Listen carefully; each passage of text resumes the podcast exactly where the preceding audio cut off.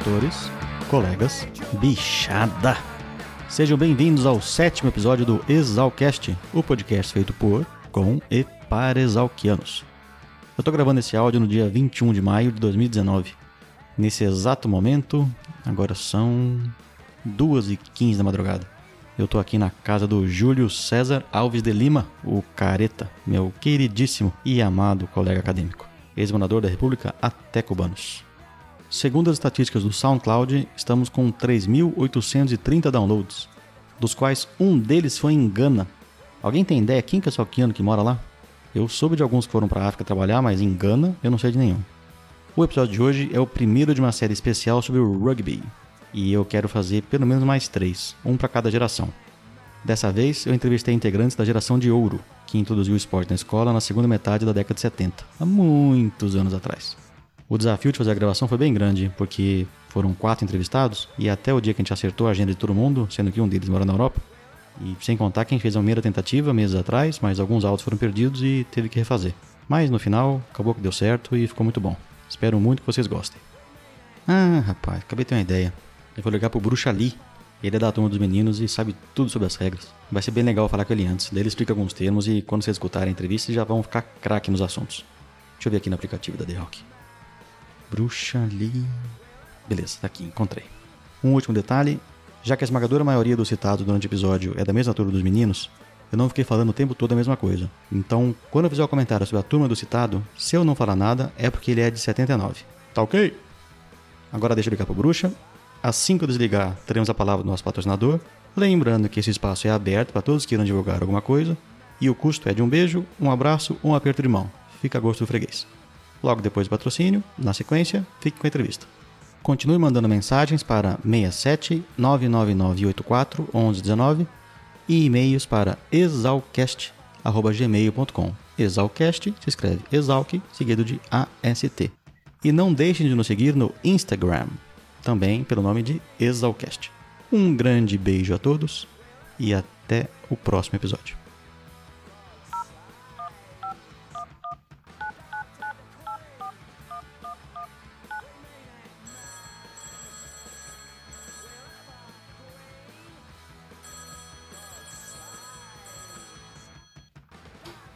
Opa! Doutor Bruxa Ali? E aí, bicho? Tudo bom? Como é que vai? Eu vou bem, e você? Tudo bem.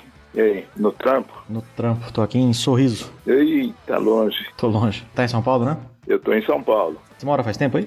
Uns 15 anos. Eu era de São Paulo, Pira. Aí de Pira trabalhei muito aqui na Grande São Paulo, Mogi das Cruzes, Suzano. Depois fui para Santa Catarina, depois Goiás, Minas, Bahia. Tá bem rodado, doutor? É, já tô 40 anos, né, bicho? eu sou novinho, eu faço 20 só esse ano. Então é metade do tempo. Vamos encontrar no churrasco, né? Oh, com certeza.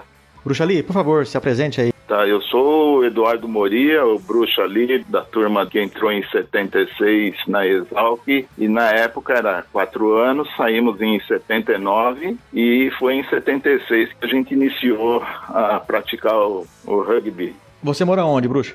Eu morei na Pouco Louco, uma república que existe até hoje e já completou o cinquentenário, né? Eu peguei ração lá quando eu tava na minha Ah, então. Né? Opa, levou trote também, né? Levei, levei. É, então, é Tinha muito japonês malvado lá na minha época, então. Mas ficou amigo de todo mundo, ah, né? Sim, é claro, claro. Não, sim. Ficou, ficou, conheceu todo mundo e a vida exalquiana foi muito boa depois de foi. desse é, entrosamento que, que existia, né? Não sei se ainda tem, né? A ração. Ração tem sim. Ração tem ainda. Tem. Tem. então, funciona ainda. Tem estágio, república, ração, isso funciona ainda. É bom para o pessoal que está entrando conhecer os veteranos, né? Seguinte, eu gravei com o Geninho, Madalena, Regis e Florindo. E eles contaram como é que chegou a primeira bola, o primeiro jogo, É. contaram das contusões do Gariroba. O bombão foi a pior. O Madalena também. É, Então, aqui com você, eu queria gravar um pouquinho sobre as regras para o pessoal que vai ouvir entender um pouquinho mais sobre o assunto, certo. sobre as posições e as regras. Então, vamos lá, eu listei aqui algumas das posições Mas vamos falar um pouco geral, né? Como é que funciona o jogo do rugby? Quanto tempo ele dura? Lá na Exalc, quando a gente começou a praticar o esporte, nós praticamos o esporte de 15 jogadores, porque na época só tinha esse tipo de modalidade. Hoje já existe um outro tipo de modalidade que é o Seven, que é um jogo com sete jogadores. E é um jogo mais né? rápido? É um jogo mais rápido porque o tamanho do campo é igual. Então são menos jogadores, são mais espaços para ocupar, assim, então tem mais correria, né? Mas o de 15 é mais bacana de ver, porque aí tem mais confronto, é mais gente no campo, né? Então o campo fica mais cheio. Visualmente é mais bonito. E quanto tempo dura uma partida? A partida dura 40 minutos. Dois tempos de 40 minutos. E são 15 jogadores para cada lado e os jogadores todos no campo têm a, as suas funções, né? Quais são as principais? Olha, um grupo de jogadores que tem uma função assim bem interessante na qual eu joguei que era o pessoal do Scrum, que é aquela formação que mais característica do rugby que todo mundo conhece, né? Aquele quando oito pessoas de cada time medem força, tem a formação três, dois, um e duas asas para o negócio não desmontar. Então é oito de cada lado que disputam uma bola que é jogada no meio desse povo aí. Então é quando tem aquele contato maior durante o jogo. E tem mais sete jogadores na linha, que são jogadores assim mais leves, mais corredores, mais rápidos que conduzem a bola com maior velocidade para tentar fazer a pontuação. Quase a turma dos oito está sempre correndo atrás para impedir que isso daí aconteça, né? A turma, vamos dizer, que defende e ataca ao mesmo tempo. E você estava entre os mais fortes? É, não, não é questão de mais forte, era um pessoal mais, é, vamos dizer, parrudinho, né? Pessoal mais reforçado, né? Porque isso daí vai, nessa formação do Scrum, vale muito a, força, mas vale muito o peso do pessoal também, né? Um empurra o outro, né? Uma formação empurra a outra formação. Então, o peso tem muito valor aí nessa hora para não ser empurrado, né? E também, além de fazer força, tem que cravar bem a chuteira no chão para não derrapar, né? Então o negócio é meio. ali é meio bruto. Você chegou a se machucar nos jogos? Não, não cheguei a me machucar assim de forma mais contundente, né? Uma forma mais dolorida, não, porque eu e tinha outros que praticavam judô também, né? Então a gente na hora de cair ou na hora de que vinha que o cara vinha para quebrar, a gente já dava uma librada neles, né? Mas tinha hora que não dava certo, né? Que você leva o tranco mesmo, que é o, o que o pessoal chama do taco, né? Ah, então falando em taco, vamos falar um pouco sobre as jogadas. É, taco é uma contra-jogada. É quando o jogador do time que está com a bola, o adversário tenta tomar a bola dele. Então, ele vai taclear o jogador, tem uma técnica específica. Melhor parte é quando pegar da cintura para baixo para ele parar de correr e cair. E aí quando cai, ele tem que soltar a bola e a bola fica na disputa, né? É, e quem pega a bola tem que passar para os outros companheiros, né? E o passe sempre por lado ou para trás. Isso, o passe então, nunca é para frente, né? Não, nunca para frente. Se for para frente, o juiz apita a falta.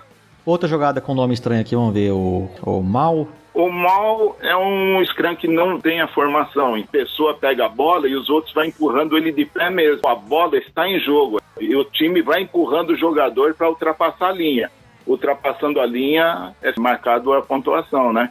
Aí ele coloca a bola no chão, são cinco pontos pro, ah, então time que, que vamos, conseguiu. Vamos aproveitar e falar de pontuação. Tem três formas de fazer ponto, correto? Quatro formas, né? Quatro Na verdade. Formas? Quais são? Um é, é a pontuação maior, que é o try, né? que é essa formação, ou a pessoa vai correndo, coloca a bola no chão, então no, durante o mall, né? Esse daí é o try. Que é ultrapassar a linha do campo adversário, certo? A linha lá do final do final do campo. A linha de fundo, a linha de fundo, de fundo onde tem sim. aquele H ou Y, né, no, nos campos uhum. é, específicos para rugby. Certo. A partir de que é feito o try, o time pode converter o try em mais dois pontos. Que é a conversão que, que é o gol. Daí a pessoa pega na, na, linha reta, né, em sentido ao campo do adversário, o chutador, né, que normalmente é o melhor chutador do time, põe a bola na posição que ele quer, entre a linha de fundo até a distância que ele quiser, e chuta visando ultrapassar a parte superior do H. Se ele conseguir isso daí, ele anota mais dois pontos para o time. E tem outras duas situações, que é a penalidade, né? Que em vez de formar o scrum, muitas vezes o time prefere chutar, né? Dependendo da situação, para fazer três pontos. Ou então o drop goal, que é quando o cara pega a bola durante o jogo e já quica ela no chão e já chuta direto também para cima do H, né? Mas para chutar também. no gol tem que quicar no chão antes? O drop goal, sim. Mas a bola não é redonda, vai quicar, ela vai pular pro lado. É, mas aí tem a técnica, né? Para isso que a gente treinava. O treino, se não me engano, em 79 era dois dias por semana. A gente saía da aula, ia lá pro campo, lá no ginásio, e treinava até uma hora, uma e pouco, toda semana, duas vezes. Mas era bom, foi um tempo bom. Muito bem. Você jogou depois de formado? Não, depois de formado não pratiquei mais. Quer dizer, pratiquei assim, é, não para time, né? Mas todo dia 12, na festa, na semana do dia 12, né? Na semana 10 9. Semana do Luiz Queiroz? O pessoal do rugby marca uma partida lá do time atual, né? Que é o Piracicaba Rugby, com os ex-jogadores. Então sempre rola um joguinho eu acho que tá dado uma aula aí para quem for ouvir o episódio poder entender um pouco mais é, sobre tem, o que foi falado. Muito, é, tem, como o rugby é um esporte inglês que veio aqui para o Brasil, a nomenclatura das técnicas, das jogadas, do posicionamento dos jogadores é tudo em inglês. E uma coisa que é muito, que marca muito, é o respeito que os jogadores têm pelo juiz do jogo, né? E também ele, né, o, o juiz que ia apitar, ele explicava muito, sabe? Quando você fazia uma falta, ele explicava para você a falta que você fez para você entender o porquê que você e o seu time estava sendo punido. O juiz explicava bastante as regras, né? Não, porque a gente ali na Exalc eram dois, três só que conhecia mesmo a regra, né? O, restante foi aprendendo jogando. Regis, o Madalena. Perfeito. É isso aí. É bom manter a, as tradições exalquianas. Muito obrigado, doutor. Agradeço Falou, muito. Falou, qualquer negócio entre em contato, tá? Entro sim. Um grande abraço. Bom trabalho aí, um abraço. abraço Boa noite.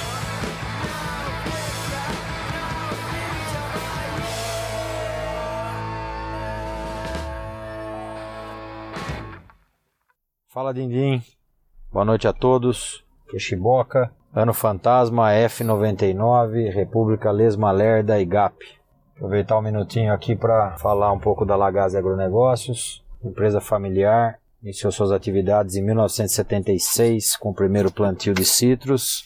Dez anos depois veio o primeiro plantio de café e em 1999 iniciamos a distribuição de frutas frescas para mesa esses citros estão localizados em quatro regiões do estado de São Paulo. O café está em Piumhi, Minas Gerais. E a unidade de beneficiamento e distribuição das frutas fica em Jardinópolis, São Paulo. Quem puder visitar o nosso site, saber um pouquinho mais das nossas atividades, é www.agrolagaze.com.br. Obrigado, valeu o espaço, um abraço a todos. Oi? Aqui é o Dindim, tudo bom? Bom, Dindim, tranquilo? Tranquilo. Tranquilo. Falta só o, aquele que pediu para fazer às 5 da tarde, né? Não, mas ele chega. A Itália, meu, é outro mundo. ele tá em Moscou hoje, falou? Não, ele vai amanhã, né? Uhum. Ah, vai amanhã. Você tá pra onde, Didinho? Eu tô em Campo Grande. Vai viajar essa semana? Você sempre passeando, né? Minha vida é passear. É, a minha também. Minha também. É bom é, passear. Turista forçado, é bom. Faz milhagem, né? Pois é. Isso eu faço. Não é milhade que nem o Madalena, né? Que vai pra França, vai pra Moscou. Pois ah, é, não. Eu vou pra Chapecó, Sapezal. Eu a semana que vem eu tô em Cesário Lange, olha que delícia. Olha só. Florido vai participar de meeting de carros antigos, é isso? Sábado capaz de estar lá em Vinhedo, tem um encontro de carro antigo lá. Legal. Você tem quantos agora na sua escuderia? Minha escuderia são três. Aquele dois ingleses e um, e um russo. Aquele pretinho lá. Aquele é o Austin, Austin A4010, 50. Você põe chapéu quando você anda nele? Não, eu, eu ponho, não, chapéu, ponho, não, chapéu da época? eu ponho aquele bonezinho de nego velho, aquele de lã, em inglês. E suspensório também? É legal, É, legal. não, ainda não, suspensórios não, mas o, o nome daquele boneco lá, aquele que gaúcho gosta de usar. Puta, esse negócio de boné de gaúcho é meio suspeito, viu? Francês também é bom. E ferrou, hein? E que ferrou agora? Se o francês usa também? Boné de francês, tá. não, nada, é, é o berré, é o berré. Com aquela baguete debaixo do sovaco, né? Camisa listrada. Cigarrinho no canto da boca também. É, debaixo É. do mustache. Tudo debaixo que- do mustache. É, O gaúcho também, quando usa, dá um berré também. Ele é berré. É, berré. de ré, né? Tá bom. Ainda bem que eu tenho nenhum gaúcho na história aqui. né? Eu sou um oitavo gaúcho. Um oitavo gaúcho. É, bisavô era gaúcho. É o suficiente já, viu? Pra... Já basta. é o suficiente já pra ter- aderir às modas. Ah, é um jeito dominante, né? É, pois é. Aí complica, né? Cadê a Madalena? Diz ele que tá indo. Ele falou aqui tem alguns minutos. Há oito Ah, é. minutos atrás, ele tá indo. Eu coloquei de volta a pauta aqui, pra ficar bem no começo da Tá. conversa. Eu escutei um ei aí, acho que é ele, hein? Opa, olha Tá só que voz, que voz rouca sexy na linha. Ai, ai. Tudo bom, Madalena? Chegou Tudo bom. Maravilha. Todo mundo ouve bem? todo mundo. Tô, tô ouvindo. Tá, então, Perfeito. então quem puder ir pro lugar mais silencioso possível, quem tiver no Zoom, colocar o celular no mudo, pra não ficar entrando barulho. Maravilha. Tá ótimo. Maravilha? Então, Certo. essa é a segunda tentativa da gente gravar o podcast do rugby. Quem que tá na linha? Quem que é o mais velho da turma aí? Eu acho que é o Regis. Vai ter que ser de idade, né? É, o Red mais velho. Então, vamos lá, Regis. Vamos lá? Se apresente, Vamos lá? por favor. Boa tarde a todos. Eu venho do Liceu Pasteur. Eu comecei a jogar rugby em 71, 72, com o pessoal lá do Pasteur. Eu me formei na Exalc em 79. Trabalhei vários anos eh, no Banco Itaú, em crédito rural e outras áreas. Viajei em diversas partes do Brasil. Depois eh, eu me aventurei na área de gastronomia e prestei um concurso para tradutor juramentado, que é uma atividade que continuo exercendo. Fez agronomia? Fiz. Todos vocês são agrônomos? Sim. Hoje, hoje eu administro uma propriedade de reflorestamento de pinos e eucalipto, onde eu estou implantando um sistema de exploração em agrofloresta, junto a uma cooperativa local. Vixe, você foi e voltou então, Regis? Fui e voltei, exatamente. Tá bom, quem mais tá na linha? Quem é o próximo a falar? Eu sou mais novo. Bom, então vou eu. Ah, É Florindo, Florindo Orsi Júnior. Eu sou natural de Angatuba, sul de São Paulo. Fui para Exalc, né, fazer agronomia em 76. Meu esporte nunca tinha sido rugby, né? Eu, dentro da minha cidade, o que eu fazia era corridas, né, de atletismo e tentava jogar futebol, né, como todo cidadão do interior. E lá, na ocasião, eu estava fazendo treinamento para corrida dentro da pista da Exalc e fui laçado para começar a brincar no rugby. Os primeiros dias de treino, gostei e continuei. Fui até 79 quando me formei. Trabalho na área de fitossanidade, né, na área de empresas, né, de pesquisa com produtos agroquímicos.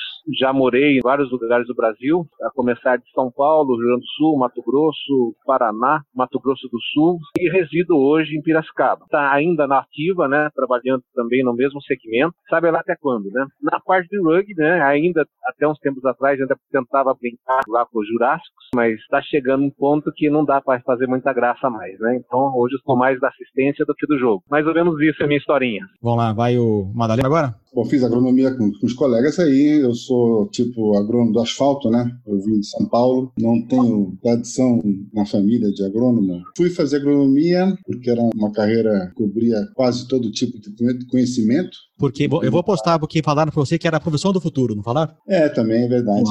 Me falaram também. É, pois é. Mas servia de física, a biologia, né? Tudo. Então me, me encantava aquilo. Aí, depois que me formei, eu, no final do curso, eu comecei a me interessar por economia. Acabei indo fazer mestrado no Rio de Janeiro, em desenvolvimento agrícola, e acabei me empregando sempre em atividades de análise econômica de agricultura e estatística. E recentemente, há coisa de três anos, eu vim para Roma, para a FAO, onde trabalhei com metodologia estatística, coordenando pesquisa em metodologia e agora implantação de pesquisa agropecuária em vários países do mundo.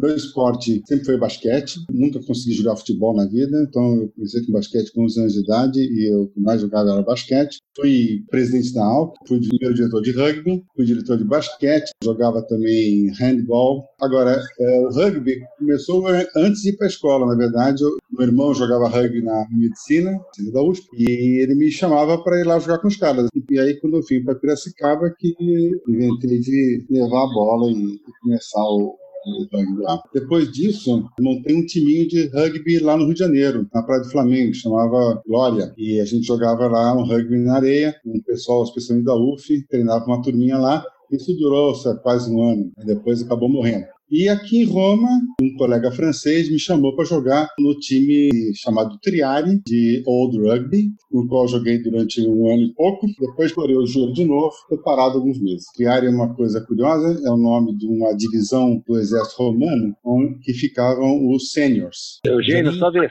Bom, sobrou o caçula aqui, né? Agora para falar. Muito novinho, né, caçula? É, bem novinho. Bom, meu nome é Eugênio Caputi, Geninho, Analab Legend. Eu nasci em Alexandria, no Egito, mas sou italiano, registrado no futebol italiano. Morei na Somália, no Egito. Né? Isso quer dizer que você não pode ser presidente do Brasil? Não, não. Nem, nem presidente, nem presidenta. Uh, que pena. Hum, não, não posso posso ser eleito. Cheguei no Brasil com 9 anos de idade, morei em São Paulo, estudei no Colégio Cesano, na Vila Mariana. Sempre tive contato com a cultura por sonho, nunca fisicamente. E aí prestei Exalt, o único vestibular que fiz, foi o último ano que tem. No ano seguinte começou a conversa. Entrei no Exalt com 17 anos, montamos a famosa Capixama, com dois colegas da, da minha turma 79, que é o Burg o saudoso Giba Baixaria. Ricardo Burg, o Burg, e Gilberto Martucci Filho, o Giga Baixaria, ex-moradores da República Capixama e tocamos a República à frente. Eu sempre pratiquei esporte, principalmente tênis, futebol. Dessa parte era um bom goleiro e um médio tenista. Na Alc fui diretor tanto de rugby como de tênis. Na minha vida profissional, depois me em grupo de fazendas, fui gerente de cooperativa e depois eu comecei com empreendedorismo, né? Abri a Caput Avaliações, uma empresa que atua no mercado de avaliações de garantia bancária em vários bancos segmentos com grandes grupos de investimento de terra no Brasil. Abri a Som da Terra, que é uma empresa que faz equipamentos com amostragem e monitoramento de manejo de irrigação. Empresa da qual eu sou cliente. E, ah, que bom, que bom, bom saber. Bom saber. Tá em dia a sua carteira ou não? Tá, não, tudo pago, a conta tudo certinho. Que bom. Atualmente eu, eu abri a Tuta Vision há dois anos atrás, que é uma cervejaria aqui do Ponte Zalquiano, né? Ela fica próxima à Casa Pascoal Padovani. Todo final de tarde, no mínimo, tem 15, 20, 30 Zalquianos aí degustando um Moon Shopper. Então, mais ou menos essa é a minha trajetória até hoje. Muito bom, pessoal. Eu acho que podia a Madalena contar como é que foi o primeiro treino, como é que foi a primeira bola, o primeiro jogo. Uhum. Acho que seria legal ele comemorar isso. Ele que é o, é o, fundador do rugby que se deu à frente graças ao registro, nosso eterno capitão, né, nosso capita, primeiro e grande capitão, ele que proliferou aí junto com a Madalena o rugby, né? Madalena, foi você que trouxe a primeira bola, né? Essa bola era do meu irmão, mas eu peguei a bola e levei para Piracicaba. Bom, aí na verdade chamei uma turma para jogar, mas aí eu fiz um cartazinho que eu botei no calque você tem foto desse é, cartaz? É do mural do local. Uhum. É, eu, não, eu não tenho, não. Mas era um cartaz tamanho A4, era pequeno o cartaz que eu lembro, mas é um cartazinho, eu não me lembro bem como é que era. A primeira vez que a gente jogou rugby lá em campo de Piracicaba, eu chamei algumas pessoas, não sei se foi antes ou depois do cartaz. E aí, basicamente, era o pessoal da minha república. Então foi lá o, o Moral, o Uriel, o Rolim, os da Boca, Fodinha também estava. Antônio Carlos Moral Marcos, o Moral, Uriel Antônio Superti Rota, o Spock, Antônio Francisco Martim Rolim, Marcelo Ferreira Ramos, o Fodinha, e Sérgio Zaborowski, o Zabó, todos ex-moradores da República Guatambu. Então foi logo no primeiro ano, né? Aí eu chamei eh, especialmente a pessoa que conhecia, que era da minha república, e nós fomos lá brincar com a bola no campo. Eu fui dar o que eu sabia, né? Fui ensinar, assim, tackle, as regras e não sei o que e tal. Nesse primeiro dia que eu, então, eu vi o Florido correndo lá, que nem um maluco, dando volta no campo, né? Fundista. Eu abordei o Florido e ele logo se animou. Além disso, eu também vi de longe o Gringão, Eduardo Vasquez Liebano, o gringão, formado em 77. De El Salvador ele era, né? Salvadorenho. Então, o gringão, que tinha um puta de um bigode, e era um, maciço, puxador de ferro, né? Ficar carregando, levantando halteres o dia inteiro lá. E ele saiu lá dentro da sala do halteres lá para dar uma respirada. Aí eu fui lá abordar ele. Mas ele, no começo, ele não queria saber, não. Eu enchi o saco dele, mas no outro dia, acho que no segundo treino, ele tirou nosso pilar, que era um cara que punha muito respeito, né? Porque era um cara patola mesmo. O primeiro treino foi isso. Dessa turma toda, só o Florindo Zabó, né? Que permaneceram. Acho que os outros nunca mais voltaram a jogar. O Moral teria sido muito bom jogador, mas não se interessou. Então, o primeiro treino foi isso. Era no final de tarde, era um grupo pequeno só fazendo coisas básicas, né? Aí, se eu não estou enganado, talvez eu tenha posto o cartaz depois desse treino. Aí apareceu mais gente, especialmente o Regis, que apareceu no segundo treino e que era o cara que realmente conhecia do riscado, porque eu só conhecia de orelhada, né? O, o resto é que.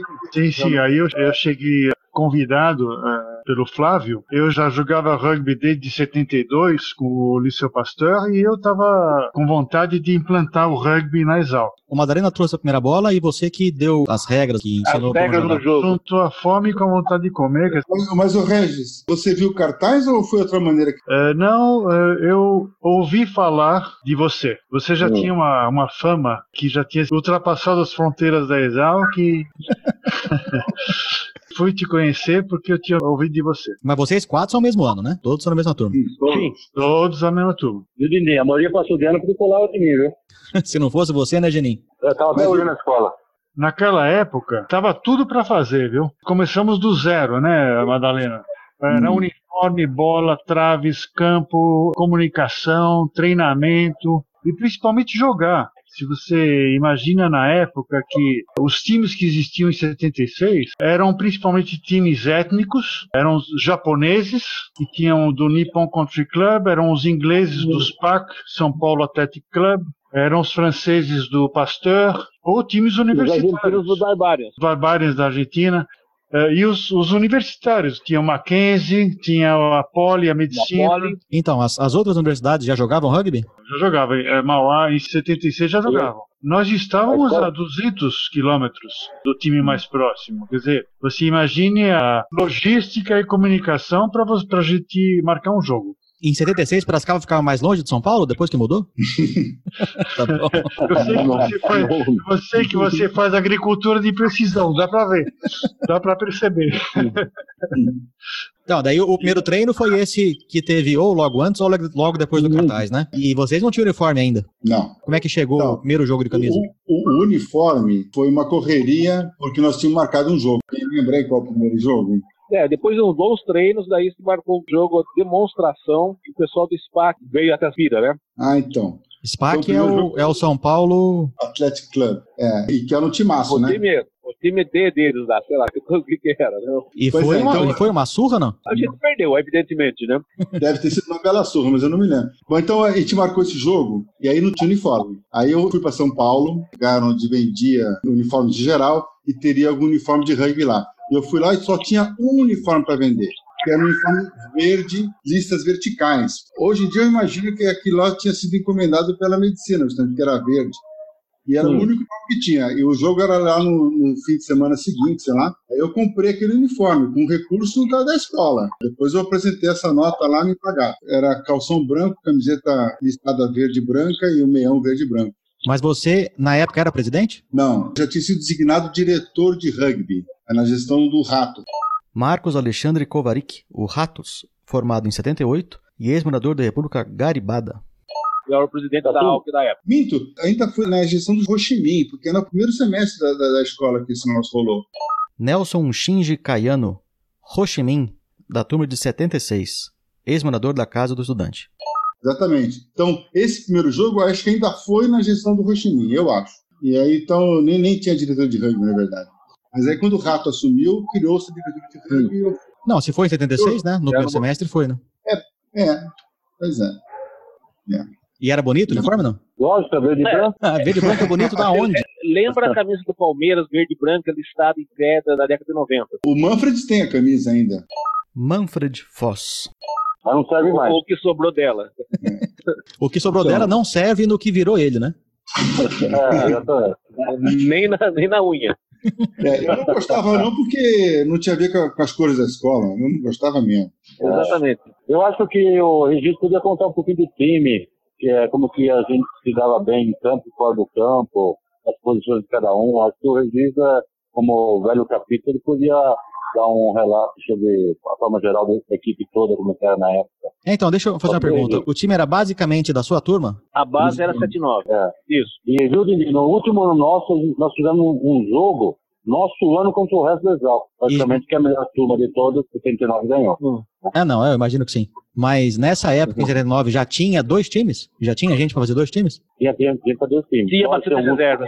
Que era, era uma coisa nova na, na escola, né? Então atraiu no começo muita gente, né? E as baixas começaram mais pra frente quando começou alguma alguém se machucar, coisa e tal. Deu, teve algumas pessoas que ficaram com medo e começaram a parar, né? Mas no começo tinha dois times, praticamente. Depois de um certo tempo, né? No primeiros treinos, sei lá, juntava talvez. Meia dúzia. A gente tinha um time muito unido. A nossa equipe, desde o hooker, passando pelos três quartos, até o fullback, cada jogador era ideal para cada posição. Olha, fora os valores tradicionais do rugby, eh, que são trabalho em equipe, eh, respeito, disciplina, espírito desportivo, o famoso fair play inglês, né? Que unia a gente era a vitória, claro, o, caneco, o nosso haka. O nosso haka era uma. O areia gradeie era especial. A nossa camisa, lógico, a camisa idealizada pelo Madalena, Mas aí já era o segundo jogo de camisa, né? o segundo jogo, isso. E o terceiro tempo, né? Porque é isso que unia a gente. A- Afinal, a gente não era de ferro e a gente não bebia água também. Então, o terceiro tempo era importante. Não, a amizade do grupo era muito forte, então eh, a gente se, né, era bem, bem unido mesmo, né, para juntar os times, né, juntar o time para jogar, etc. Mesmo saindo das festas, se comparecia, né, não, não tinha falha. É, Eu imagino que isso criou uma união entre a turma muito forte, né? Muito forte. sim. É, e, e tinha muitos caras gozadores, para começar o Eugênio, o Beirada, No Gabiroba, Cleimon Eduardo do Amaral Dias, o Beirada, ex-morador da Casa do Estudante, e Marcos Silveira Bernardes, o Gariroba, ex-morador da Cafundó. então fazia muita barra também. E como é que foram os primeiros jogos? Vocês jogaram contra quem? Ele fez alguns amistosos, né? E depois, ele, logo em seguida, ele tentou. Começou um campeonato uh, estadual, né? De, de série B, coisa parecida, né? Que eram basicamente times universitários. E a gente entrou nesse campeonato, né? E daí sim que te foi, né? E organizar melhor, fazer um jogo de camisa já dentro das nossas cores. Ô, Tinha só o. Foi. A gente também jogava muito nesses eventos de Interusp. Ah, É. sim, mas aí a gente ia fazer demonstração praticamente, porque o único jogo que teve pra valer foi contra Pinhal. Pinhal né? tinha E time? Eles, eram um time no- eles montaram um time lá, né, inspirado na gente. Teve um Vira Pinhal lá, uma vez lá em Pinhal, que foi jogar lá. Que ganhou lá deles e tal, né, mas E, deu- e não deu briga? foi o único time de, da faculdade, né, que, que teve, foi de agronomia na época, foi Pinhal. E não teve briga depois nesse jogo? tinha- é, teve. A briga maior foi no handball, não foi no, no, no rugby, né? É, mas teve, teve encrenca sim. E haviam, né, os jogos, né, de, a, a principal era uma disputa entre medicina e Exalc, né, que era o, o agromed. Então eram várias disciplinas disputadas, né, de basquete, até remo, né, etc. E tinha rugby. Então a gente tinha uma disputa de, contra faculdades que era principalmente a Poli e a Medicina Pinheiros. Eram as principais, que tinham times que então o rugby entrava como jogo para disputar desse evento, né? E Quem- fora isso era o Campeonato Paulista da Série B que a gente disputou, né? Quem que era o arco-inimigo do time do. Exalc? Pinheiros. Desde o começo, uma rivalidade muito grande. Eles eram bem melhores que nós. Eles tinham dois times, tinham Série B e Série A, né? Mas por alguma razão eles sempre vinham com o time enxertado jogar contra a gente. Era uma pauleira, era uma briga danada. E teve a vitória clássica, né? Contra a medicina. É, essa foi a vitória épica nossa, foi dentro do centro acadêmico deles, lá na, na lá na, A OC. na O- então, na OC lá, nós É. fomos lá e ganhamos deles. Eles não esperavam, mas foi um jogo de pau, né? Que teve várias baixas no jogo. gente machucada. Quem que se machucou? Nosso time foi o Tico, colega meu da República, Luiz Antônio Di Giovanni, o Tico, ex-morador da República Pau d'Alho. Ele estourou o joelho lá. Teve um, um rapaz da medicina que foi parar também na, no socorro. É um jogo aguerrido, né? É, foi um jogo pegado, né? Demais. Mas a- acabou bem, né? O, o jogo que não acabou bem foi o de, da, Unicamp, lá em Campinas. Né? Jogamos bastante levantaria blindada, mas na beira da Anhanguera. Aqui lá tu não foi preso por sorte. Não, mas eu, eu ouvi dizer que teve gente que foi presa, não teve? Nosso amigo Bruxo ali, Hugo Moria, Eduardo Fonseca Moria, o Bruxa Ali, Delicadamente, ele arrancou o capacete do capitão, cabelo do campo, não satisfeito de um chute no capacete no meio do mato, e aí nós percebemos que estava em Marte, porque só tinha homem de verde em volta da gente. Então, e eu, tudo isso começou porque era um campo mal demarcado nós estávamos ganhando da Unicamp. E no final do jogo, um jogador da Unicamp saiu com a bola pelo canto, pisando por fora do campo. A gente parou, porque vendo a cara fora, só que o bandeirinha, os bandeirinhas era cada um de um time. O bandeirinha daquele lado era o bandeirinha da Unicamp. E ele deu de mortinho, bem que não viu. E o cara continuou correndo e marcou try. Aí a gente foi em cima, né? Aí virou-se por dunce, né? Começamos a, a, briga com o pessoal do time da Unicamp, com o bandeirinha e, e tudo. Aí veio, né? Aí a, tava um, um pessoal do, do exército lá assistindo, eles vieram tentar apartar, só que aí veio a confusão, né? Veio o capitão lá do, do que estava né, da guarda lá principal, o Moria resolveu também entrar e botar ele na briga, né? E com isso ele ficou lá conversando um pouquinho com os homens lá na, no cercadinho. E quem que salvou a turma? Nós mesmo, a gente foi conversando, pedindo desculpas, isso aqui, papapá, daí o pessoal aliviou e né, liberou a gente, né? Mas ficamos uma, uma meia hora lá de boa prosa acima da PS. Foi gente foi lá para Campinas, disputando o Campeonato Paulista. Nós fomos uh, jogar contra a Unicamp. A Unicamp jogava num campo de um batalhão do Exército. Então era um ambiente assim fechado, não, não tinha torcida, ou a, a, torcida que existia era da namorada ou conhecido dos jogadores, sabe? Não era um local aberto. Então o que mais tinha torcendo era justamente o que o pessoal do exército, né? E lógico que eles torciam contra os visitantes, eles torciam para o time da casa, que era a Unicamp, e pressionava muito o juiz, né? Então, se marcasse falta contra a Unicamp, e, pô, eles gritavam tal, né? O primeiro tempo foi legal, aguentou bem essa pressão aí que o pessoal fazia, mas chega no segundo tempo, de tanto eles fazerem barulho lá na torcida, a gente vai, pô, não tem lógica isso daí, né? A gente vinha aqui jogar, vocês ficarem pressionando o juiz aí contra a gente, né? Vamos ganhar o melhor time, né? Aí tinha lá uns soldados ali na beira da linha é, que separava o lado de dentro e o lado de fora do campo. A gente foi lá, né? Falar, pô, para aí com esse negócio aí, vamos deixar os dois times jogar, né? Aí o pessoal começou a chiar tal, aí começou, o negócio começou a ficar um pouco mais quente e tal. O cara tava com um boné assim, meio mal. Eu levantei o braço assim, pegou na aba do boné dele, o boné caiu. E aí, então, o tempo fechou, porque eles é, prenderam eu, prenderam não, detiveram, né? Detiveram eu e o cara que estava junto comigo ali, que era o Tico, né? Mas a figura central, eles estavam visando mais eu, porque eu, sem querer, eu levantei o braço e caiu o boné do soldado lá, detiveram a gente, mas aí sobrou para todo mundo, não deixaram o time embarcar nós estávamos com o ônibus da Exalc, né? Não deixava o ônibus sair também, aí teve negociação, aí não, é, é jogo, ninguém naquele momento mais, mais tenso do jogo tal. E se não me engano, a gente até perdeu, viu, esse jogo aí. Mas no final se, se resolveu tudo, viemos, embarcamos, viemos legal, só não trouxemos pontos, né? Mas foi um episódio que ficou feio, viu? Demorou um tempinho lá. Nós ficamos um bom tempo dentro do quartel lá, porque não iam deixar ninguém sair, não. O negócio foi tenso, foi tenso. foi eu, eu lembro bem, porque era eu que estava lá e eles detiveram o outro rapaz que veio também ali junto comigo depois ali, o Tico, né, que é formado em 78. Inclusive isso aí foi em 78, esse episódio aí. Já fazem mais de 40 anos. Mas hoje é lembrança exalquiana.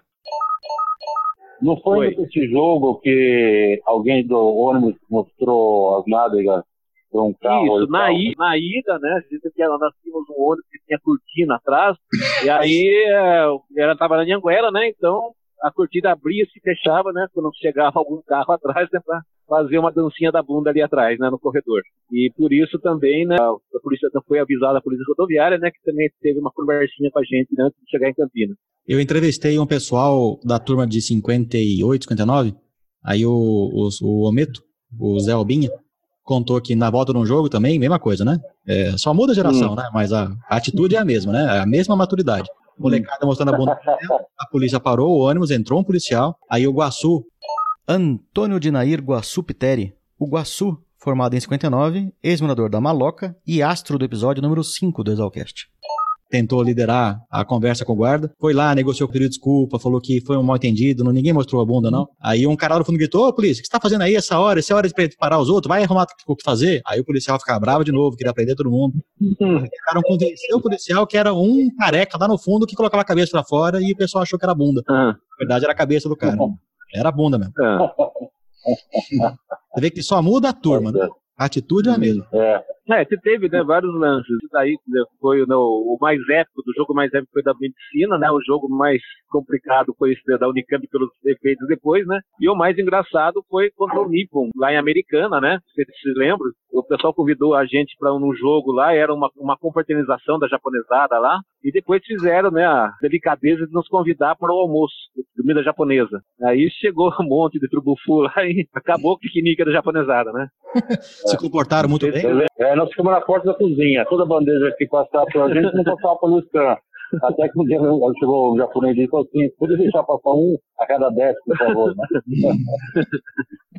Mas nós fizemos muitas amizades também, outros clubes, né? A gente fez alguns jogos bem legais e tal, né? Era bem pesado, terceiro tempo, né? E depois a gente concorria ainda com quem tomava o chute mais rápido, normalmente que era o Manfred, né? Ele já era o hum. cara mais rápido da equipe, e pegava a bola, fazia o e continuava correndo, né? E depois de uma hora ele voltava para continuar o jogo. E no show também ele era o grande degustador, né? Como já se É, e, né? e, nós tínhamos um bar que era chamado Esquinão, não sei se se lembra, né? Que era um, era um bar de posto de gasolina ali na Independência, esquina tava a rua do Antigo Unimed lá, Fernando Febeliano da Costa. Então, volta e meia, né? Os, Shandies eram feitos lá, né? Teria para lá tomar, né? Com a, com turminha. E o pessoal de, de Regra do Sul, o pessoal que vinha de fora gostava bastante, né? Justamente por essa receptividade da gente no terceiro tempo, né? Então, ficava até altas horas lá, né? Batendo papo, jogando conversa fora e tomando os shandies e cerveja depois. O terceiro tempo começou nos primeiros jogos e se estende até hoje? O terceiro tempo faz parte integrante do rugby, não tem outra saída. O próprio primeiro jogo mesmo, quando foi SPAC, eles já trouxeram esse hábito, de certa forma, introduziram nele, né? Começava com shandy, né? Tomava shandy depois que virava cerveja. Começava com o quê? Shandy, é uma mistura de soda com cerveja. Isso. É uma bebida que inglês inventou aí, não sei. Só da limonada com cerveja. Olha, gostoso não é o termo. Ele é picante e, e, etílico. Então, é, é. junta os dois. É para recuperar os sais minerais, né? Depois do jogo e tal. É. Quase um Gatorade, então. Exato. É, mais ou menos. O gosto bem parecido com o Gatorade. 50% cerveja, 50% só da limonada. Exatamente é a receita do Xango. É, então, então era rico em vitamina C, né? Então era muito bom. Uhum. E o legal também, Didi, que uh, tinha uma boa torcida, sabe, que participava na, na, nos jogos, né? O quando jogava em casa, tinha um bom número de exalquianos que iam lá o jogo e dar uma força e, né? e as exalquianas da nossa turma, né? Que eram sempre, sempre presentes. Belzinha. Isabel Villa-Lobos é a Belzinha, ex-moradora da BAL. Estamos negociando uma entrevista dela para um futuro Exalcast. O rugby abriu porta para vocês, para conhecer meninas, não? Ah, não sei se rolou alguns casamentos, mas teve, né? O Tico mesmo, que né, casou com a Silvia, eu acho que não, a Silvia era a frequentadora do. Vinha com a turma da, da República lá no jogo. Maria Silvia Caviccia de Giovanni, outra ex-moradora da BAL. Eu ouvi dizer que o mais pegador da turma era o Geninho, né? Alguém contou aí, não sei se é verdade. Não, é, isso é só conversa, né? Isso aí mais fumaça que verdade. Entendi. É. o Geninho vinha, vinha ver os treinos, mas depois reclamava o lugar para jogar. Né? Geninho era aquele jogador né, que levava, né, às vezes, uma sarrafada, né, ele fazia uma. Pega jogador para fazer teatro, era ele rolava, fazia puta encenação, porque levantava bonitinho e saía marchando, né? Ah, exceto aquele caso daquele jogo lá em São Paulo, que, que teve, né? Que eu caí em cima da grade lá, que, sei lá com quem que era, acho que era a Mauá que jogou, o Café, você caiu em cima da grade lá, que ficou deitado, precisou levar pro hospital, chamou é, o irmão pessoal, lá. Pra... O, o, pessoal arrancou a porta do banheiro e usou de maca também, levar pro hospital. E meu irmão é. fazia medicina na UFC, me acompanhou, fez o raio-x, né? E, é. Nada na coluna. Mas quando eu voltei em Piracicaba, o pessoal já tinha a boca pequena, falando que eu já estava em cadeira de roda, já estava fazendo tal, né? E na sexta-feira eu já estava treinando, né? Realmente tinha um pouquinho de firula da minha parte, sou man, né? Era o Neymar da época, mas é brincadeira. A gente jogava sério mesmo, né? E quando machucava era de verdade. E as baixas que nós fizemos, eu, me faz memória, começou com o Bumbão. Sérgio Soares Santana, o Bumbão, ex-morador da Jacarepaguá.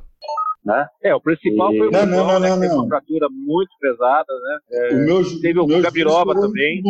E teve o Gabiroba, né? Mas o Gabiroba foi louco. Deu um try, deu um mergulho e caiu com, com o joelho em cima daquela roda de cimento de arremesso de peso. Era bom depois contar o primeiro uniforme oficial, né? Meticulosamente planejado. O Regis falou que eu concebi. Na verdade, o primeiro uniforme foi eu e o Florindo que desenhamos. Na sala da Alck, lá no Calque. Nós éramos a da Atlética, eu era do É. atletismo. É, você era diretor de atletismo, coisa assim, né? E eu era presidente da Atlética. E aí, nós fizemos esse desenho e encomendamos o uniforme que eu acho que é o mais bonito que teve até hoje e continua sendo, que é a camisa listada larga, calção Azul e vermelho, né? com um emblema, né? E a inspiração, ela surgiu um pouco porque a camisa listada no rugby era, de certa forma, tinha vários times que tinham. E Piracicaba tem, né, uma tradição de camisa listrada vindo até pelo 15, né? E acabou que até já adotou também, que era uma, uma- um jeito diferente, né? E cores que praticamente não haviam times né, das outras universidades que haviam, nessa tinha azul vermelho total, tinha azul tal, mas esse formato não tinha. Então a gente acabou optando, né, por esse desenho, né, justamente por ser um pouco diferente e inspirando a cidade estamos no 15, né? Quanto tempo durou esse uniforme? dois anos e pouco, mais ou menos. A malha era de algodão, era muito fina. O primeiro jogo já rasgava, né? Era, tinha uma almofadinha na, no, no ombro, não sei porquê, mas tinha. Florindo, a dúvida é quanto tempo durou esse desenho do uniforme? Ah, os dois uniformes nossos foram desse tipo, só mudou depois que nós saímos. Daí que eu- as, as outras turmas mudaram. Eu acho que enquanto nós jogamos, foi esse o tom nosso, né? Nós Tivemos um segundo uniforme. Temos o verde e branco inicial, que jogou poucas vezes, né? E depois esse vermelho e azul listado foi até o final, da nossa turma. Mas esse uniforme prevalece até hoje. É, volta hoje e meia é o- tem versões, né? Bom, essas camisas promocionais que o, que o pessoal fez aí também estão baseadas no mesmo, né? Sim, é, o azul é um pouco mais forte, mas é a mesma concepção, né? Essas camisas eu tenho ainda duas, do primeiro e do segundo uniforme, né? Que no final a gente leiloava, né? Quando eu ia trocar do uniforme, né? A gente fazia um leilão, né? E, e comprava, né? Essas camisas da, da Atlético. Ô, Dindim, tem uma foto do grupo de rugby com o varal das camisas de rugby das Alpes, da primeira até a última. É, na Tutabirra. Lá numa É. festa que a gente fez, a localização na Tutabirra tem todas elas. Então, e a Ok. outra coisa que, que nós fizemos também aí, que foi uma sugestão do Regis, no segundo uniforme a gente precisou, né, tentar ajudar a comprar, né, já dinheiro. E aí bolou-se um adesivo de vidro de carro para a gente vender, né, e arrecadar dinheiro para ajudar a comprar o uniforme. Aí que surgiu, né, o o Obelix como o patrono do time, né? Isso, isso. E fez aqui um, esse desenho, né? Que é- a gente providencialmente colocou, né? Que é, ele está abraçando três jogadores adversários e os três usam a camisa verde e branco da Pinheiros, né? Que, A contracapa do Asterix mostra o Obelix eh, querendo tomar aquela poção mágica preparada pelo druida que torna a pessoa invencível. Só que o Obelix ele caiu no caldeirão de poção mágica e ele é proibido de tomar. Ele está abraçando os três romanos eh, debaixo do braço e pedindo pelo amor de Deus para o druida dar um pouquinho de poção mágica para ele. Foi esse assim, o logotipo que a gente fez. E fez um sucessozinho bacana. é, te vendeu não bem aquilo lá, né? E ajudou a comprar. É, na verdade, então, aquele desenho, eu reconstruí ele no, como desenhista. Eu tenho isso num quadro na minha casa, né? Esse desenho, né? Aham. Que é mais ou menos o mesmo da época, porém não é original. E aposto que Mas- vocês- pagaram royalties pro Alberto Derzo e o Ah, Reni claro. Sim, sim, sim, sim, claro. Não sei se ele ficou sabendo. Então, mas é a, a camisa basicamente é o, o Obelix, né, com uma, uma bola numa mão, né? É, as calças azul e vermelha. é. As costas vermelhas, com o A encarnado no cinturão, né? E pegando três jogadores da, no caso do, da Pinheiros, né? Que estão de verde e branco, que era o uniforme tradicional lá da Pinheiros. E esse foi o nosso adesivo para fazer comprar esse segundo tipo de camisa. Bom, também a gente fazia campanhas, eh, eu mesmo, o Florindo, eh, o Madalena, talvez foram visitar. A gente tinha assim um, um roteiro de visita de empresas para buscar patrocínio. O resultado não foi assim muito eh, É, na, graúdo. verdade, na verdade, a gente conseguiu um da motocana, só que o rugby na época era muito amador e era proibido colocar propaganda de empresa forma. Você se lembra disso? A Associação de Rugby não permitiu. Na época era uma empresa de equipamentos para a indústria de cano, né? Agrícola, né? Implementos. Mas a gente, a gente não pôde usar para fazer o uniforme. Mas assim mesmo eles deram uns trocadinhos pra gente, né? Ajudou. Sim, sim, não, obtivemos uma verba, mas eles não levaram nada em contrapartida. Exatamente. Então, basicamente, o time era bancado pelos jogadores, né? A escola ela ajudava na disponibilizar o campo, né? Coisas desse tipo, né? Mas na hora do uniforme tinha que passar um chato. Cedia o ônibus pra gente viajar e tudo, é, como, como os outros Ah, esportes, né? A escola Exatamente. fornecia logística, é, aliás, muito satisfatória. Para ir jogar na USP um fim de semana, Jogar é, em São Paulo, jogar. fornecia É, basicamente. São Paulo e Campinas, né? Que tinha os times que você jogava fora. Aliás, a maioria dos times gostavam de jogar em Piracicaba. Era uma chance de eles saírem né, da capital também. Teve muito jogo que o pessoal pedia para vir jogar em Piracicaba, né, no Campeonato Paulista. Mas em 75, 76, quando vocês começaram a jogar, a Exalco não tinha campo, né? Não tinha as traves. Como é que vocês Não, trouxeram postos pra começar o jogo? Ah, a história dos postes, eu, eu procurei o pessoal da carpintaria Da Exalc, escolas. né? É, e os caras arrumaram um caibro, são bom, quatro caibros de seis metros, ou, ou nove metros, não sei, mas eram caibros longos, e nós pintamos. Eu lembro, eu, eu, eu participei, não sei, não fui sozinho, não, não sei quem mais ajudou a pintar, trechos preto e branco. Aí carregamos no braço os postes até lá o campo, Né, amarrava na trave do gol. é, e amarrava. E aí A cada, única cada diferença é que treino, não tinha almofada na trave do gol, né? Ali, se alguém batesse, ia bater mesmo. Não tinha almofadinha nenhuma ali rodando, protegendo. Eu lembro que depois de não sei quantos jogos, um dos caibros quebrou, né? Aí ficou, ficou assim, pela metade o poste durante um certo tempo. Eu acho que não, não foi refeito, na- durante o nosso curso, acho que não foi refeito, não. Se depois como é que funcionou. Quem que acertou o Caibro? Quem que era o nosso chutador? O melhor chutador foi o Tico, né? Ele era jogador de futebol, então ele tinha uma boa pontaria, ele acertava bem. Bombom também era. E o Sérgio Weisman também chutava. Sérgio Weisman, formado em 78. Isso, exatamente. Eu chutei algumas vezes também. Mas o, me- o melhor era o Tico. O Tico foi o que o demais que mais acertava, né? Que mais fazia É. ponto de primeiro era o Tico. Foi um dos três que E também- quebrou o poste. E como é que foi participar do Campeonato Paulista? O campeonato existia, né? E daí a gente se inscreveu, né? E como era mais times universitários, né? Então foi de certa forma fácil. Ele se federou, né? E entrou nesse campeonato paulista, né, na Série B, no caso, que só tinha A e B, né? E disputou então essa Série B. Então era, era Hum. basicamente o time B da Pinheiros, time B da Poli, Mauá, FEI. E vocês lembram a, a posição da do. Exalc nesse campeonato? Nós ficamos, acho que a melhor pontuação nossa foi um segundo lugar. A gente, aquele ano que não foi campeão porque teve, teve muita gente machucada, foi o ano que o Bubão machucou, né? Que te- faltou jogador, né? no- nos últimos jogos, né? Pra gente, tinha só o pessoal muito novo, né? Que você não conseguiu, mas por pouco, né? Falando em, em contusão, imagino que foram várias, né? Ah, foram. Quem que se quebrou primeiro? Eu acho que fui eu. Eu jogava basquete também, né? Então, bom, tinha, tinha o joelho fudido. Mas foi no rugby que eu tentei evitar uma saída de bola, caí com a perna esquerda e torceu o joelho. Acabou minha temporada de, de rugby. As contusões acontecendo todas muito seguidinho uma da outra. Aí teve o Cebola, que foi grave também, né? Que Dárcio Barbieri. teve um descolamento É. que tinha em Campinas, não é isso? Isso. E o Grigão, que foi a mais impressionante. O Gringão ou o Bumbão? Bum, bumbão, desculpa, Bumbão, Grigão não, Bumbão. É. O Bubão foi, foi terrível. Foi, foi um jogo contra, acho que a, contra a Feia ou contra a Poli. Acho que foi contra a. Poli. O que aconteceu com ele? teve um lance, né, uma bola que saiu pro lateral, o Bumbão era, ele era o hooker, né? Ele foi correr e foi chutar a bola. E tinha um cara de uns 3 metros de altura que pulou em cima da bola, e só que caiu na perna dele. A perna dele ficou prensada entre o chão, né? E, quebrou assim uma fratura exposta. Foi É, tenebrosa perone, né? Quebrou a tíbia e o perone, os dois, se eu não me engano. E teve uma coisa muito desagradável. Ele foi para o hospital de de Piracicaba, operaram ele e botaram o ferro de fêmur na tíbia dele, sei lá, uma coisa qualquer dessa. Teve que operar de novo depois. Então ele ficou quase um ano afastado, não foi? Da escola, sei lá. É, não, ele não jogou mais, né? Depois disso, não, Não, o time de jogo mais. acabou, mas ele ficou muito tempo Pra andando de cadeira de roda, inclusive. Longo pra né? cacete, né? Teve também a preliminar lá no 15? Sim, a gente teve- uma vez, era uma divulgação do esporte para a cidade, e a gente fez a preliminar né, da, acho que 15 portugueses do esporte, se não me engano, não foi? Exatamente. Foi muito engraçado, né? Porque eh, foi apresentado o jogo para a cidade, né? E a turma não entendia nada, né? Não sabia se aplaudia, se xingava, tirava sarro, o que que falava, né? Mas foi lá no campo Então do 15.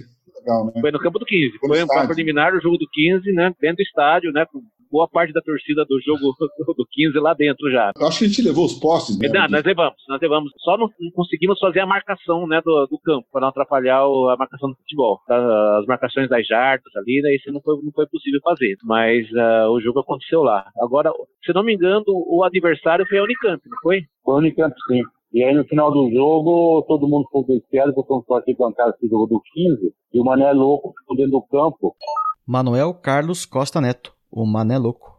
e estendeu uma faixa para a bandeira de São Paulo dentro do campo do 15. Obviamente a torcida do 15, o esquadrão, começou a ofender a mãe dele, e ele, muito macho, pulou do campo para a arquibancada para bater na torcida do 15. e aí tivemos que intervir para o nosso amigo Mané Louco. Que valente, hein? Quem que eram os, um os- né? Quem que eram os figuras dessa geração aí? Quem que eram os, os grandes personagens dessa turma toda aí? Tirando vocês quatro. Caras que eram muito cara do time era o, o- o Gringão e o Miudinho. Antônio Ferrati Filho, o Miudinho. Foi a nossa primeira linha, acho que mais forte que teve foi desses dois, né? Eu imagino É, que o Miudinho era, era grande, não era? É, É, o Ludinho é a inspiração daquele desenho animado. E esse pessoal aí, eles fizeram vários tries, empurrando o pessoal até na linha de ponto. Né? É. E eram os, os dois pilares lá que levavam tudo, né? Quando a gente fazia esse trampo, a gente gritava até a igreja. Então nosso trampo gritava até a igreja, até a igreja, para empurrar o É a igreja São Judas, né? Que tá ali atrás do campo. Isso. Então era a referência. Aí tinha o, o, o Pingão, o Balmidinho, o Moria, Beirada. O alemão, É, Tem o O Madeira, alemão- né? Que também. Antônio Carlos Ramos Gonçalves, Madeira. O Madeira, alemão, o alemão era o jogador mais rápido nosso, né? Era o, era o, Manfred. o velocista, né? O Manfred de Gabiroba, né? o Manfred, se ele pegava uma bola atrás do campo e desse em cancha para ele, ele atravessava É, o se ele campo pegasse, inteiro, é, driblando. se pegasse velocidade, não pegava mais. Pegava Pra a dentro? velocidade. Na verdade, tem o Fifi, Vlamir Eleutério, o Fifi, da turma de 80. ele era mais rápido que o Manfred. É. Então é uma história engraçada. que o O Fifi é outro cara que foi jogar conosco, meio reticente, era atleta, ele era financiado como atleta corredor de 100 metros. E... Não, não 100 metros não. Ele, na verdade, ele foi campeão sul-americano juvenil de 800, 400 e 800 metros. Ele era da prefeitura de Pescava, né? Ele era um nativo, mas era um, um azul. Todas as provas de velocidade ele fazia dentro da, da, da Exalc, né? De de 100 metros até 800, até 1500 ele chegou a fazer. Era muito rápido. Então a gente convidou ele para justamente para fazer os sprints lá né, no jogo. Então ele topou jogar, só que ele fez um acerto, ele jogava na ponta. E ele não podia ser tacleado, porque ele não podia se machucar. O cara era preciosidade no atletismo. Então, aí, se chegasse alguém perto, ele já pulava pro lateral, caía fora. Nunca foi que é tacleado. É o o único jogador de rugby da história da humanidade jamais foi tacleado. Na mão, na bola dele, se tivesse, tivesse cancha, tchau, né? Não- ninguém pegava mais, né? Não tinha como. Bom, aí também tinha a linha, tem o Cebola, né? Que era também jogava sempre, o Moria, Eu, o Torindo, o Vivi, e o Maconha, que jogava eventualmente. o Mussolini, o Scott, né? Você muito falar do Scott. Pera aí que agora a lista aqui é bem grande. Vitor Abu Neme Filho, Vivi. Alcides de Moura Torres Júnior, Scott. Soline Flecha Marinho, o Mussolini. Os três formados em 80 e ex-moradores da Jacarepaguá. E Paulo César Marini, o Maconha, formado em 83. O Bruno Schalke jogou algumas vezes, né? É, dentro do Calque. E ele É, é o preta de judô, né? Então a É, gente então, levou ele ele- num treino para ensinar a gente a cair e não se machucar. Bruno Antônio Schalf, ex-morador da Pau d'Alho. os craques deles eram golpes de judô. Bem, bem lembro. É tudo de bom. Dava uns É vazares lá. Tinha que pegar alguém, E nem- não era não. isso aí é da geração inicial, né? É, isso Yeah. da geração inicial. Depois teve uns acréscimos muito importantes, né? Montoneiro, do né? Lema. Jaime Eduardo Bung, o Montoneiro, formado em 80, e Xavier Pierre eita, Raymond Budot, o Jurema, formado em 81, e ex-morador da República Avarandado. O Jurema era francês também. E o Montoneiro argentino. Agregaram muito pro time, né? Sim, agregaram muito a técnica. O Montoneiro era bom fazer, né? aqueles lances de quick, de quick, né? De chutar a bola no movimento. Era craque nisso. O Gariroba era da turma de vocês? Gabiroba, sim, que é outro corredor, é. Era Outro rápido. corredor, mas ele machucou cedo. Outro Ele- rápido. Ele, foi- é, ele era muito rápido, mas ele também foi esse que deu um. Fez um try pulando em cima da bola de cimento lá, de arremesso de peso, caiu com o joelho lá e depois nunca mais ficou muito legal. Mas por que, que tinha uma bola de cimento ali dentro do campo? É porque a, o campo de futebol, né? Ali tem, ele era, era um esporte, então tinha aquela roda para o pessoal fazer prova de peso, de, de arremesso. E ele bateu E com o era- joelho em cima? É, era um metro e meio no final do campo. Foi dar um try, ele pulou e caiu em cima daquilo lá, de joelho no chão. Vixe, deve ter machucado muito. Ele manca, acho que não sei se é por isso, mas ele manca até hoje. Se Bola. batido a cabeça, ia ser normal hoje, né? Se fosse a cabeça que bateu, hoje ele seria um ser humano mais normal, né? Mais Normal. né? É. Quem sabe? E ajudar. E ajudar, e ajudar. Teve um jogo bom que nós fizemos também, que uma vez teve que jogar no Spark, sei se se lembram. Que é uma das poucas vezes que jogou no Spark, né, aqui em São Paulo. Eu lembro, eu lembro. Tem na Avenida Atlântica lá. Isso, lá o pessoal ficou comportado. Vocês conseguiram reverter o primeiro jogo contra o SPAC e vocês perderam, né? Eu imagino que o SPAC Sim, ganhou perdemos com facilidade. Ah, vocês nunca ganharam do SPAC?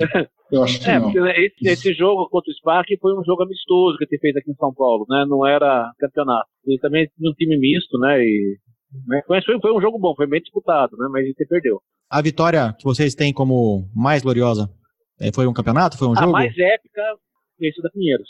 Não era final, era um jogo do campeonato, né? Entendi. Tanto que não tinha jogo final, né? Era por pontos. O campeonato corria por pontos corridos, né? Quando é que o, o Mr. David apareceu na história do rugby da escola? Se eu me lembro bem, quando a gente participou do campeonato do- da Série B.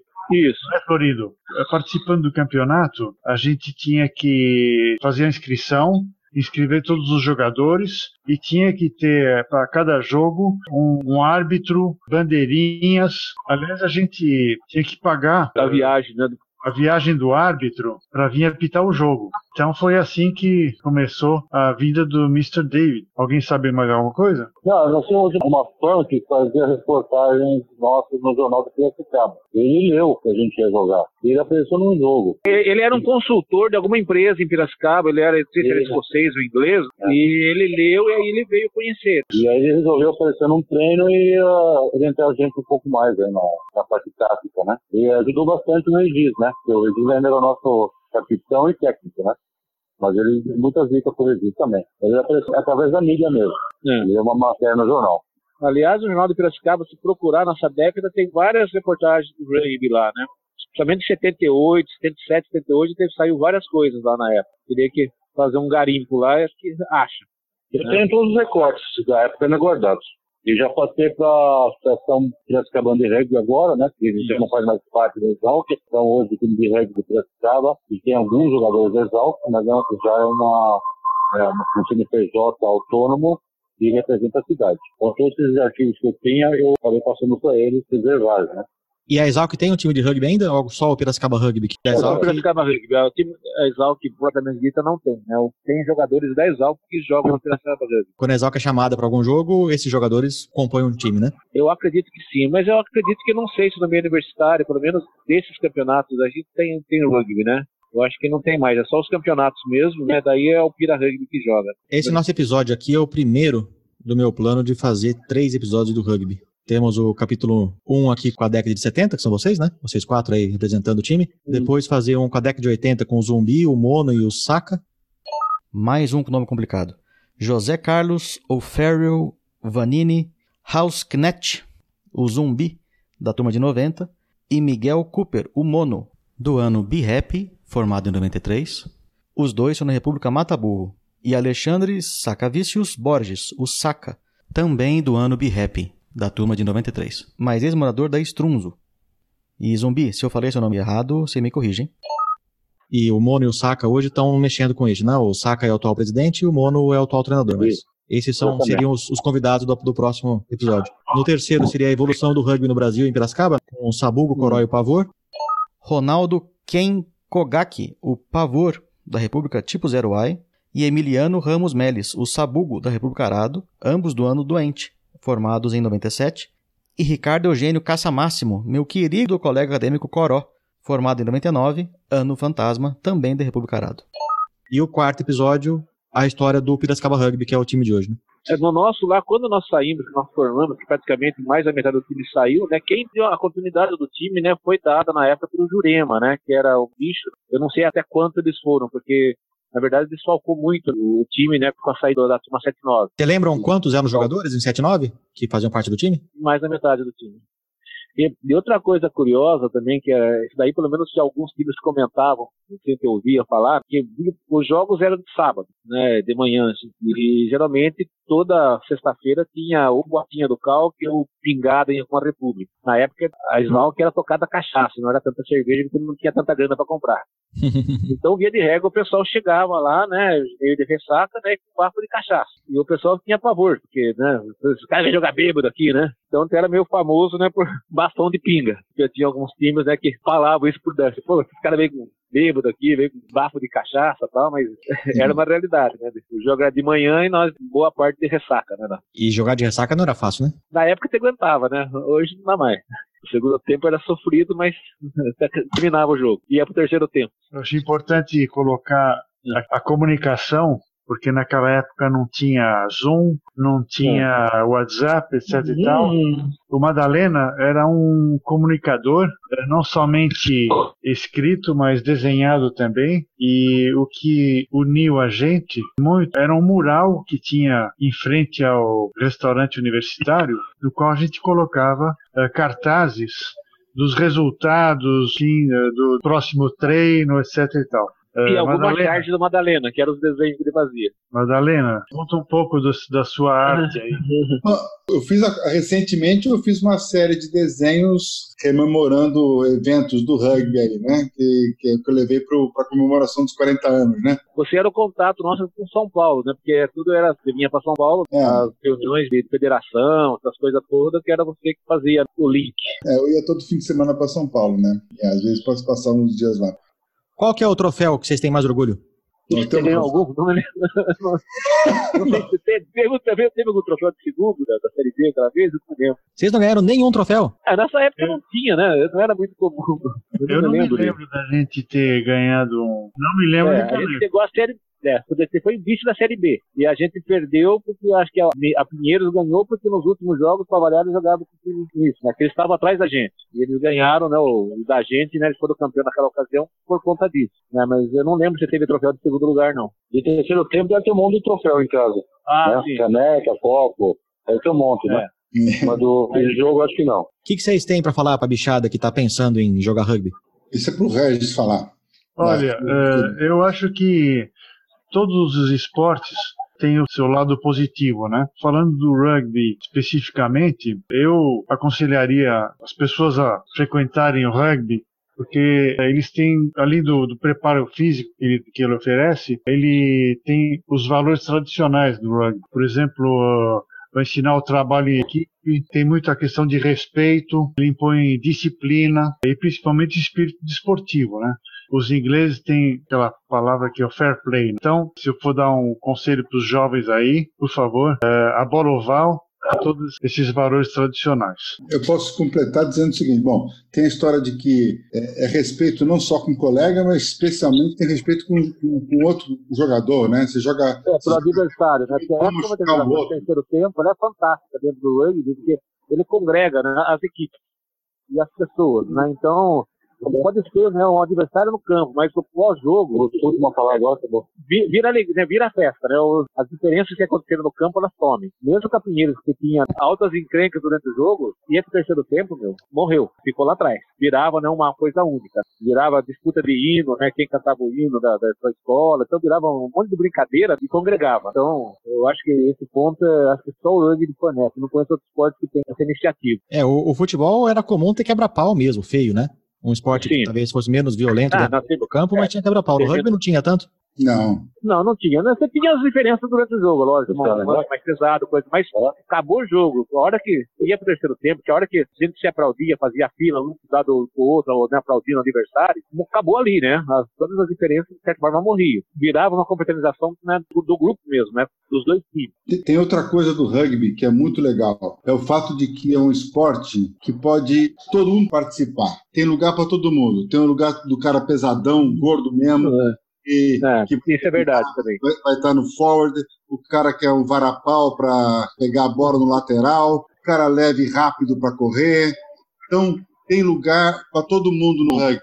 É diferente de outros esportes que, no fim, você tem que ter uma compreensão física específica para poder dar conta. Então, ele congrega gregos e troianos. Né? Eu aprendi com o rugby, eu fazia, eu praticava atividade esportiva e aprendi rugby mental. E lá dentro do campo e fora do campo eu aprendi o que é companheirismo, o que é passar a bola para o companheiro melhor colocado, em que momento não ser egoísta, em que momento servir o outro, em que momento apoiar o outro, em que momento é, ser o ato principal do jogo, em que momento você ser o, o coadjuvante do jogo. É um jogo muito dinâmico, você não consegue, não pode fazer besteira, inclusive fazer besteira, mas você fica sempre atento e sempre 100% pronto para agir. Então é um esporte que dá uma oportunidade de tomar decisões muito rápidas e você tem a chance de criar é, a todo momento alguma coisa nova dentro da regra. É um esporte que ajuda muito. Eu queria lembrar um fato, nós tínhamos na semana do TROF, na integração da Exalc, futebol monstro. Os 200 bichos que entravam,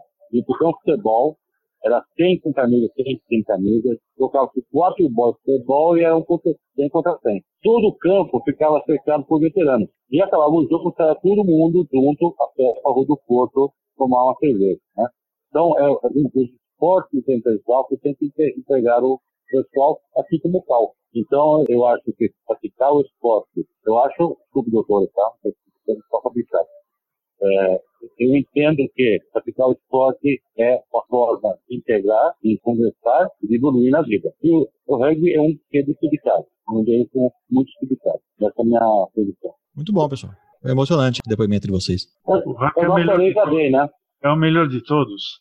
O problema é que hoje Arai Gradear ainda existe. Opa, eu recomendo demais. Eu gosto do arado, galheca, direto. Hoje é o plantio direto. Mas o hack era o, era o finalzinho do hino do agricolão? Arei, gradei? É, é né, era o grito de guerra nosso, né? De entrada e de saída era esse daí, né? Era o arei, gradei. Aquele grito que o final é bem romântico, né? Não, exatamente, é próprio. E no terceiro tempo era o hino do agricolão, né? Sim, a hino agricolão. Ah, aí tem várias aí as outras derivações, né? De outras musiquinhas, né? Desde o Misencroft, né? Do, várias músicas que já são históricas da, da Exalc pegar nos livros. À medida que aumentava o grau é, alcoólico, né? A uhum. coisa ia piorando, né? Meu velho, cabelo da Rosinha. Os adversários adoravam. E o repertório nosso era bom, né? Então... Exatamente, a gente se divertia muito. Era gostoso, foi muito bom. Eu acho que está continua sendo, né? O pessoal do Exalc mesmo ainda está continuando, né? alguma coisa. Não, vocês plantaram uma semente lá com, com essa primeira bola que a Madalena trouxe que prosperou. Virou uma coisa grande. É, é bacana continuar dando frutos, né? Agora com turma de, de criança também, né? Tem uns trabalhos do pessoal muito bacana. E a bola ele tem formado uma semente mesmo, né? Madalena, Oi. a sua primeira bola, que, que marca que era mesmo? Cara, acho que nem tem marca, viu? Tá lá na casa da minha mãe, eu posso lá depois olhar, mas Parece acho que não, que uma... não tinha marca não. Bíblia, Spalding? Não. que eu me lembro não tem nada escrito de marca nenhuma, bem simples. Era de capotão? Era de capotão, de couro, claro. É, mas as primeiras é. bolas eram assim, né? E tinha umas marcas que eram umas bexigas quase, né? Era, até era mais boladinha, não era igual as de hoje. Não, mas essa bola de capotão aí, se molhasse, era uma arma branca, pô. É. era mais ou menos isso era couro, né? E era um revestido de uma bexiguinha por dentro. E olha lá. Muito bom, pessoal. Esse gravar esse aqui foi um desafio, né? Eu tô aqui em Campo Grande. Tá. O Florindo tá num. Ah, no shopping em São Paulo. Saí daqui ainda. Eu tava numa reunião aqui no trabalho e parei aqui pra. O Regis tá onde? Falar. Em São Paulo. E o Geninho tá. Em São Paulo também hoje. Mas cada um no canto. E o... Cada um no canto, pelo visto. E o Madalena tá lá o em Roma? Nosso Madalena em Roma. Muito hum. bem. A gente tem que fazer hoje, né? Porque amanhã ele vai lá pra Moscou. É... É, um vermelho comunista, né? Fazer o quê, né? É, isso mesmo, vou lá é, né? manter. Pelo lado ele não perdeu ainda, né? É. tá bom, pra mim ainda são 5h43, mas pro Madalena... É, eu tenho uma estradinha é pra pegar, um congestionamentinho pra sair aqui da, da marginal. Você tem trânsito pra pegar, e o Madalena é quase meia-noite, né? É, isso aí. Isso aí. Muito bom, pessoal, muito obrigado a todos pelo não, tempo. Okay, eu, eu, vou estar te mandando então aquelas fotos que você pediu, tá? Tá bom. E a gente fecha aí. Parabéns pela iniciativa de mais uma vez, tá? Obrigado por ter conseguido reunir todo mundo, sei que não é fácil é. agendar todo mundo, obrigado a todos né, pela participação gostosa aí. Valeu, aí também se vê... Obrigado pela participação aí de todos. É, uma, uma boa sessão de recuerdos aí é sempre gostoso. Boas recordações. E a, gente, é, e a gente se vê dia 12 de outubro com 40 anos da nossa turma, né? Opa, eu, eu estarei lá. Eu faço, eu faço 20 anos, ainda bem que eu sou bem novo. Vocês já são velhinhos? É. mas eu estarei lá também com meus 20 anos de formato. Maravilha. Valeu. Tá. Donações ou Um abração. É isso aí. Um abração para todos aí. Um bom final de noite para vocês. E Tá? boa viagem pra quem vai pegar a estrada. E boa viagem para aqueles que pegam estrada como eu. Obrigado. Boa viagem, boa viagem. Até mais. Tchau, tchau. Abraço. Tchau, tchau.